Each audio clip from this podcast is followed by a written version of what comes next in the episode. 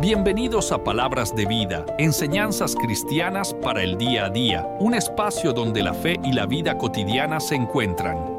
En este podcast te invitamos a sumergirte en un viaje de reflexión y esperanza, explorando las enseñanzas cristianas a través de un lente moderno y aplicable pero fiel a la palabra de Dios.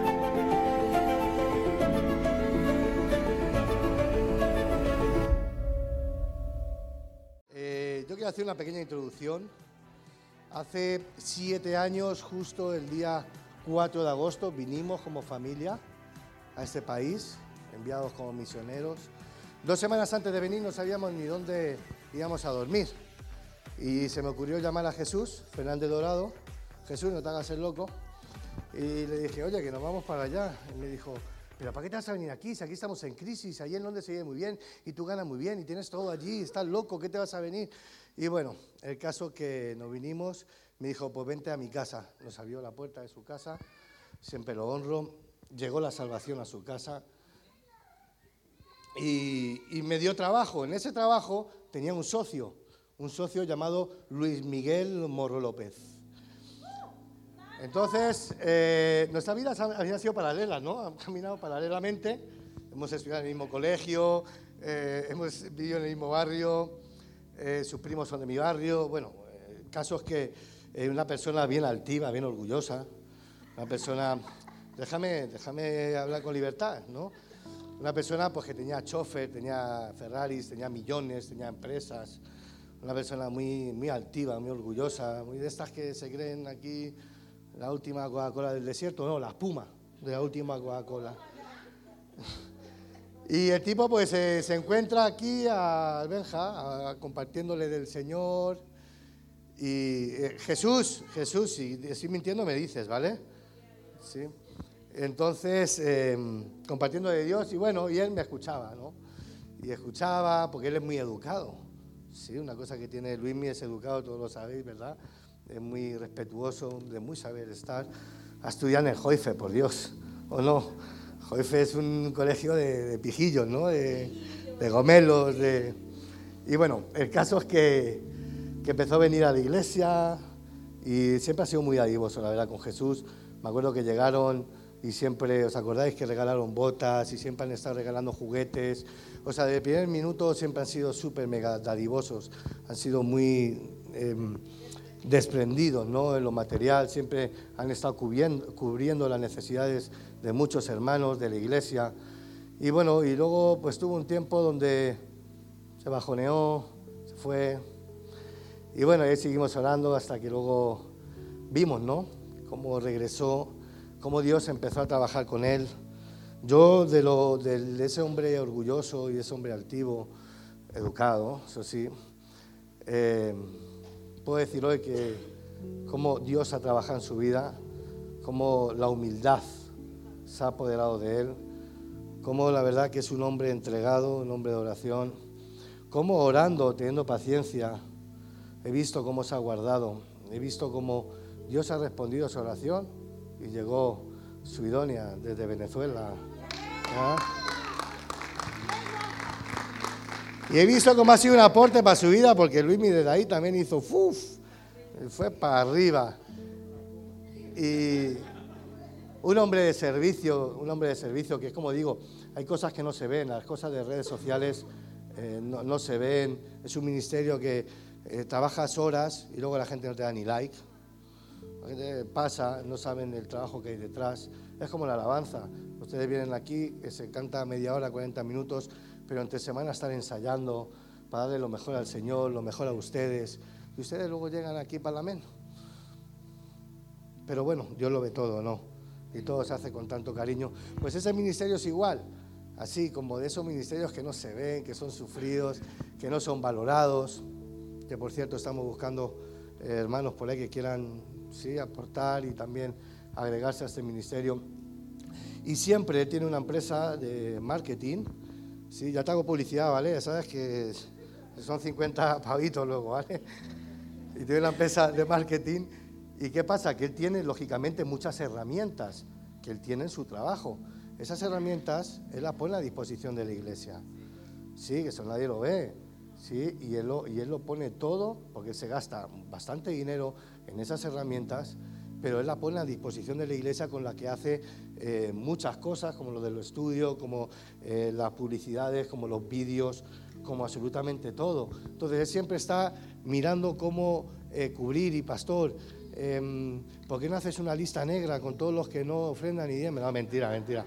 Es broma, es broma, es broma, es broma. Pero siempre está buscando cómo, cómo apoyar. Y yo quiero, con todas estas palabras que quiero que estoy dando, es honrar. Honrar a Luismi, su sacrificio, su entrega, su paciencia, su fidelidad. Y hoy trae la palabra, así que yo quiero que le demos un fuerte aplauso a Luis Miguel Morro López.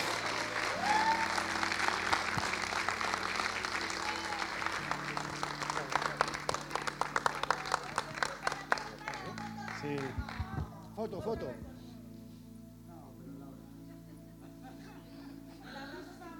Vale, venga. Muchas gracias, pastor, por la, por la honra, pero la gloria es del Señor. A mí el que me cambió fue el Señor. Y yo era, él ha sido suave conmigo, pero yo era más que orgulloso, yo era mala persona, yo era un miserable. Yo era una persona que vivía en el mundo, que vivía pues en el pecado, como vivíamos todos los que, los que estábamos antes de venir al Señor, ¿verdad? Y bueno, está aquí mi hija pequeñita y no, no voy a contar más detalles, pero pero de verdad que, ha sido todo obra del Señor y el apoyo de los pastores y de todo el liderazgo. Así que muchas gracias. Bueno, ¿quién sabe cómo se llama la prédica de hoy? La prédica de hoy se titula Volviendo al primer amor. No sé si me la puedes poner, Joan, la diapositiva, por favor. Y comienza, muchas gracias. Y comienza la palabra en Apocalipsis 2, 1, 4 y dice así, escribe al ángel de la iglesia de Éfeso, el que tiene las siete estrellas en su diestra, el que anda en medio de los siete candeleros de oro, dice esto, yo conozco tus obras y tu arduo trabajo y paciencia. Aquí está hablando a la iglesia de Éfeso y que no puedes soportar a los malos y has probado a los que dicen ser apóstoles y no lo son y les has hallado mentirosos. Y has sufrido y has tenido paciencia y has trabajado arduamente por amor de mi nombre y no has desmayado. Pero, les dice, pero tengo contra ti que has dejado tu primer amor. Wow, Queremos poner este tiempo, Señor, gracias por tu palabra. Pongo este tiempo en tus manos, Señor. Me quito yo, Señor, para que sea tu Espíritu Santo el que tome control a partir de ahora. Te doy gracias por tu iglesia. Te doy gracias por, por los pastores, por el liderazgo, por cada uno de los hermanos que han venido aquí hoy, papá. Bendícelos con una bendición especial de los cielos, Señor. Toma el control de este tiempo y que la palabra de hoy sea dada, Señor, como tú tienes pensado y como tú tienes eh, en tu mente, Señor Señor, que es buena, perfecta y agradable para nosotros, quiere que, quieres que llegue a nuestra vida. Amén. Estos versículos, iglesia, están dentro del libro de Apocalipsis que está escrito por el apóstol Juan. Y este libro está escrito en uno de los momentos más difíciles de su vida y de su ministerio, ya que en esa época había una gran persecución a, a los cristianos por parte de las autoridades. Estaban siendo encarcelados, torturados y hasta asesinados por predicar la palabra de Dios, por predicar el Evangelio y porque se negaban a adorar a ídolos paganos. Juan en esa época es detenido y es arrestado por el emperador Domiciano y llevado a la isla de Patmos. La isla de Patmos es una isla que está en Grecia y es una isla chiquitita en el mar Egeo de apenas 30 kilómetros cuadrados.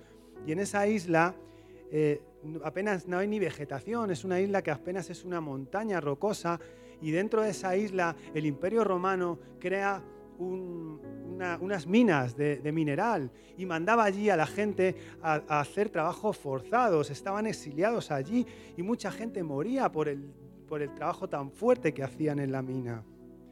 Y en esa isla apartada y aislada, Juan vive un momento de tribulación, porque él piensa que es el final de su vida, que es el final de su ministerio y de su obra para el Señor. Pero aún en ese tiempo difícil para Juan, Dios dice, no, Juan, este no es tu final. Yo, tu Dios, voy a usarte como nunca te he usado antes. Ahora, en este momento tan difícil para ti, es justo cuando voy a revelarte cosas grandes y ocultas que nadie ha visto ni ha conocido.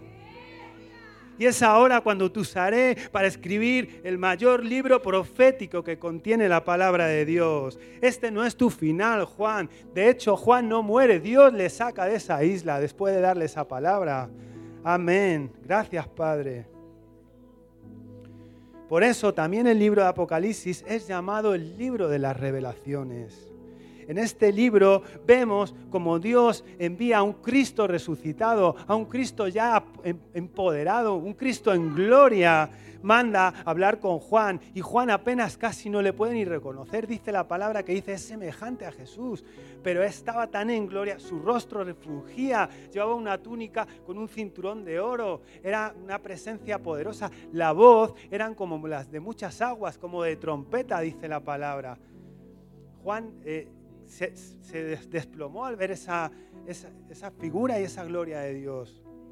Y él le dice, en la primera parte del libro, le dicta una, una, serie de cartas o libros que van dirigidos a la iglesia de Asia Menor, a las siete iglesias que había en Asia Menor en esa época que eran la iglesia de Esmirna, la iglesia de Pérgamo, la iglesia de Tiatira, la iglesia de Sardis, la iglesia de Filadelfia y la iglesia de la Odisea. Y además la iglesia de Éfeso, que es donde escribe estos cuatro versículos. Después vemos eh, que el libro de Apocalipsis tiene una segunda parte, que es cuando se abren los siete sellos y es cuando vienen todos los desastres, viene el fin del mundo, pero no del mundo de nuestro, de los que estamos en el Señor, sino del mundo actual. Porque muchas veces eh, equivocamos el libro de Apocalipsis como un libro que es malo, como un libro que es el final de los tiempos. Y no es así, iglesia. Es, es un libro que además Cristo lo escribe para dar esperanza a la iglesia en ese tiempo difícil, porque contiene la victoria final en el último capítulo sobre el enemigo. Una victoria definitiva sobre Satanás, iglesia. Cuando Cristo vence al dragón e instaura un nuevo cielo y una nueva tierra, donde ya no habrá tribulación, ni muerte, ni pecado, donde viviremos las bodas del Cordero con Cristo, la boda con su iglesia y viviremos con Él y por Dios por toda una eternidad. Amén. Pero volviendo al pasaje, Cristo habla a su iglesia de Éfeso y le dice, yo conozco tus obras. La iglesia de Éfeso, al igual que Comunidad Cristiana de Madrid, una iglesia que hacía buenas obras y tu arduo trabajo, es decir, daban un servicio esforzado por la obra del Señor, al igual que Comunidad Cristiana de Madrid. Y tenían paciencia, fueron probados, al igual que hemos sido probados como iglesia en Comunidad Cristiana de Madrid. Y les dio discernimiento porque dijo, has probado a los que dicen ser apóstoles y no lo son y son mentirosos y había una desaprobación de lo malo en esa iglesia, al igual que hay en Comunidad Cristiana de Madrid, porque allí el pecado era pecado. En el mundo hoy quieren confundirnos con lo que es pecado, pero aquí en la iglesia esto es la casa de Dios y lo que está mal sigue estando mal y lo que es pecado sigue siendo pecado, iglesia.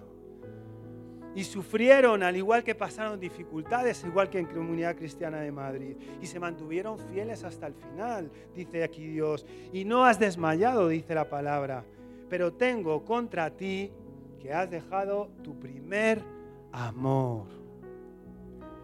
Tremendo, ¿verdad? O sea, una iglesia fiel, una iglesia que tuvo, eh, que, trabajó arduamente para el reino de Dios, una iglesia que eh, sufrió, que se mantuvo fiel, pero aún así Cristo le dice, pero tengo contra ti que has dejado tu primer amor.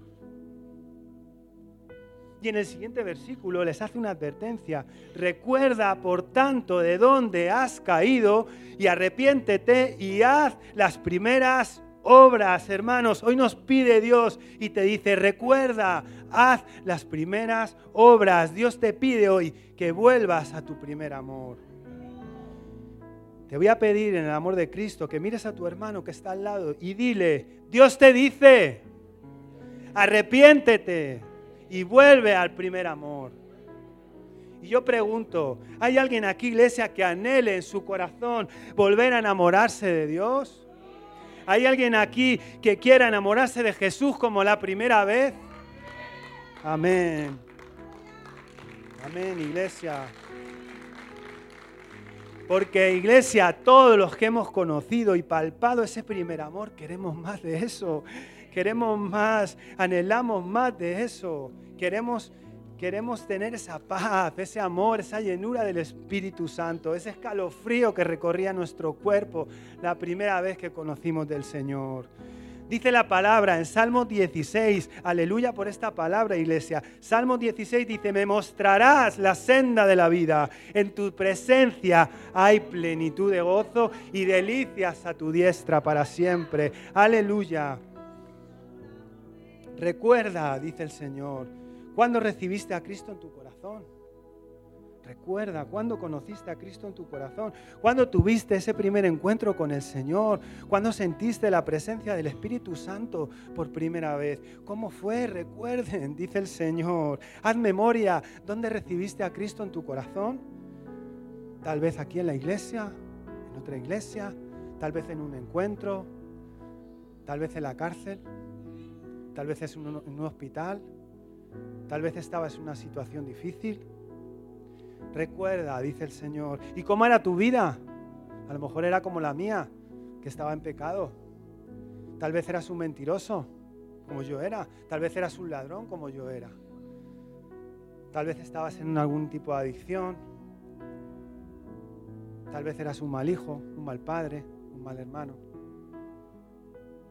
¿Cómo era tu vida antes de que llegara el Señor a ella? ¿Y quién te habló del Señor? Recuerda, dice el Señor, un amigo, un familiar, un pastor, en un evangelismo en la calle. ¿Cómo fue ese primer amor, iglesia? ¿Cuál fue esa canción que escuchaste por primera vez y que te hizo tirarte al piso y derramarte en lágrimas? Que aún hoy la escuchas y sientes esa sensación. ¿Cuál fue tu primera canción? Recuerda, dice el Señor, cómo era tu relación conmigo en ese tiempo, hijo. Cómo era tu adoración para mí. Cómo era tu intimidad conmigo. En qué momento te enfriaste. En qué momento perdiste ese anhelo, esa pasión y esa entrega. En qué momento caíste en la rutina. En qué momento perdiste la intimidad con el Señor, iglesia. Qué momento dejaste de darme el primer lugar en tu día, hijo? de darme tu mejor tiempo, de buscar el momento de intimidad para estar juntos en tu día a día. Cuando dejaste de ponerme en el primer lugar y de buscar mi consejo. Cuando dejaste de contar conmigo, no solo en las decisiones importantes, sino en las decisiones pequeñas de cada día. Cuando dejaste de anhelar mi presencia. Cuando dejaste tu primer amor por el Señor. Hoy Dios te dice, vuelve al primer amor, vuelve al primer amor, vuelve Benjamín al primer amor, vuelve Luis al primer amor, vuelve Andy al primer amor, vuelve Elsa al primer amor, Hugo, Rubela, Jesús, Katy, Clarita, Esmi, volver al primer amor, dice el Señor.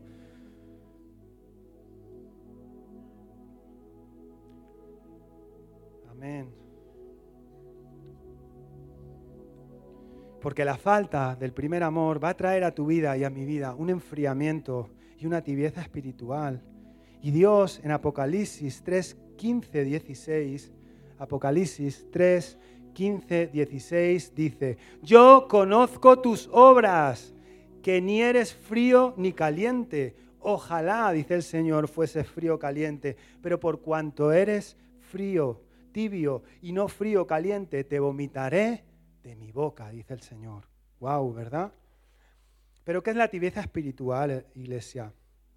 La Real Academia de la Lengua define la palabra tibio como llámese tibio a lo que no es frío ni caliente. También dice que es aquel que se comporta con indiferencia. También dice que es la persona desapasionada, es la persona que sufre de falta de fervor y de afecto. La tibieza espiritual es una enfermedad peligrosa de la vida espiritual de todo cristiano, iglesia. Y tienes una y tiene sus causas y, y algunas de ellas es caer en la rutina, la falta de fortaleza, la falta de voluntad, la falta de perseverancia en el Señor, la falta de fe. Poco a poco perdimos el fuego del primer amor, iglesia. Pero ¿qué conclusión vemos en esto? Que la tibieza espiritual afecta a todos los que ya hemos sido llamados por el Señor y que no nos libramos nadie. Pueden ser pastores, líderes, hermanos. Todos estamos expuestos a esta enfermedad. Y las causas que lo motivan, como la rutina, la falta de fortaleza, la falta de fe y la falta de, perseverancia, producen esa tibieza espiritual en nosotros. Y una vez que sufrimos de tibieza espiritual, hermanos, ¿qué produce en nosotros? Una acomodación, un acomodamiento confort en nuestra vida espiritual. Normalizamos nuestra vida cristiana y la acomodamos a nuestros deseos y apetencias. Hay un enfriamiento en la relación con Dios. Nos desconectamos, nos distanciamos de la presencia de Dios en nuestra vida. Provoca una falta de fuego, una falta de pasión y una falta de anhelo, iglesia nos enfriamos y dejamos de apasionarnos por las cosas del Señor. Provoca la pérdida del primer amor. Perdemos la ilusión, perdemos ese gozo, perdemos la llenura de espíritu, ese cosquilleo, ese fuego y ese escalofrío que recorría nuestro cuerpo al sentir la presencia del Señor. Apaga nuestra alegría, iglesia dejamos de sentirnos como ese novio o esa novia que va a ver a su amada, que está nervioso, que no, no ve la hora, no ve el momento de estar con ella y que va con gozo a su encuentro. Dejamos de buscar la presencia de Dios en nuestro día a día. Ponemos la atención en las cosas del mundo, iglesia.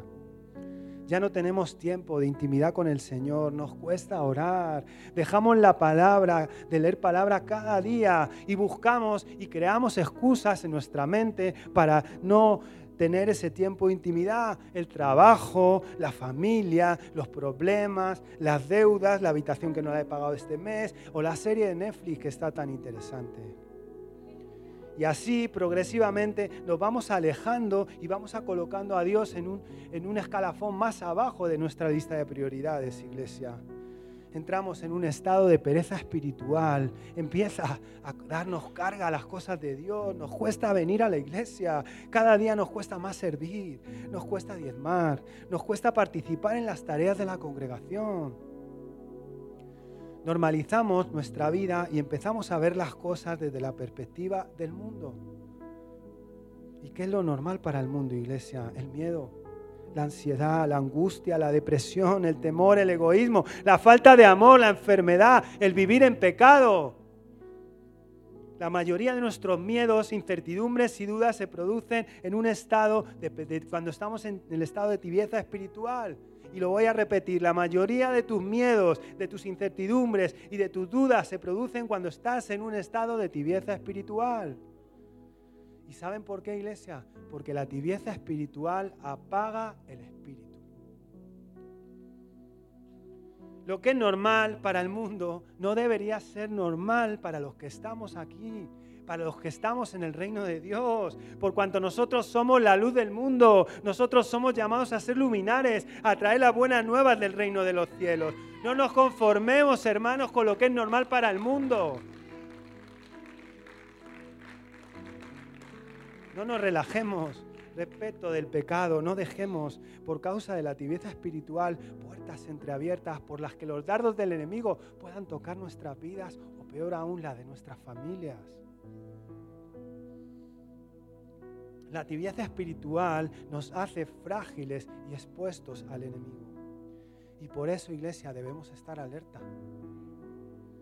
Porque la tibieza espiritual trabaja exactamente igual que trabaja el enemigo. Llega poco a poco, llega sutilmente a tu vida. Un día no oro, otro día no tengo tiempo de leer palabra. Llega poco a poco, hermanos. Se va apoderando de nosotros. La tibieza espiritual te va llevando a un estado de desánimo y de enfriamiento, al igual que el enemigo trabaja. La tibieza espiritual es uno de los grandes males de la iglesia del Señor. La tibieza espiritual te aleja de conocer la voluntad de Dios para tu vida. tibieza espiritual te aparta del llamado de Dios. Y produce en nosotros desgana, produce apatía, produce falta de fe, produce desaliento, nos roba el entusiasmo y apaga el espíritu, iglesia. Pero hay una solución para la tibieza espiritual. Y esa solución es Dios mismo. Dios es la respuesta a la tibieza espiritual. Solo la gracia y el favor de Dios puede sacarnos de la rutina y del desánimo, de la apatía espiritual en la que nos hayamos sumidos. ¿Y cuál es la respuesta? Si es Dios en la respuesta, ¿qué debemos hacer? Buscar más del Señor. Buscar más del Señor. ¿Cómo? En oración. Orar cada día en todo tiempo pidiendo a Dios que nos ayude a reencontrar el fuego y la pasión que un día tuvimos porque la oración va a fortalecer nuestro espíritu, iglesia, que ha quedado debilitado. Ese tiempo de oración va a crear un tiempo de intimidad que te va a acercar más a Dios y del que saldrás fortalecido, iglesia.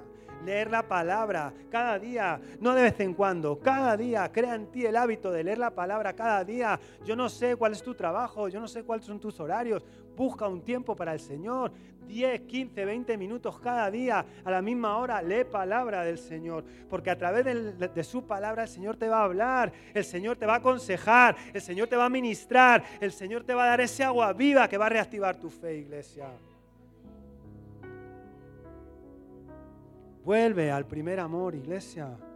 Debemos anhelar en nuestro corazón reencontrarnos con el primer amor, volver a enamorarnos de Dios con esa ilusión y esa pasión, con esa alegría que sentíamos cuando le conocimos. Congrégate, Vive la fe junto con tus hermanos, asistir al culto y recibir la palabra, participar en la congregación, hace que unidos, iglesia, unidos en la fe, salgamos fortalecidos. Es la vitamina, es la energía que desprende la iglesia del Señor y que necesitamos para unos con otros fortalecernos en el Espíritu, iglesia. Número 5, apóyate en tus pastores apóyate en tus líderes, apóyate en, personas que estén más maduras que tú en la fe. Ellos te van a ayudar a reencontrar el fuego y la pasión que necesitas para tu vida. Dice la palabra, uno puede ser vencido, pero dos pueden resistir. Amén.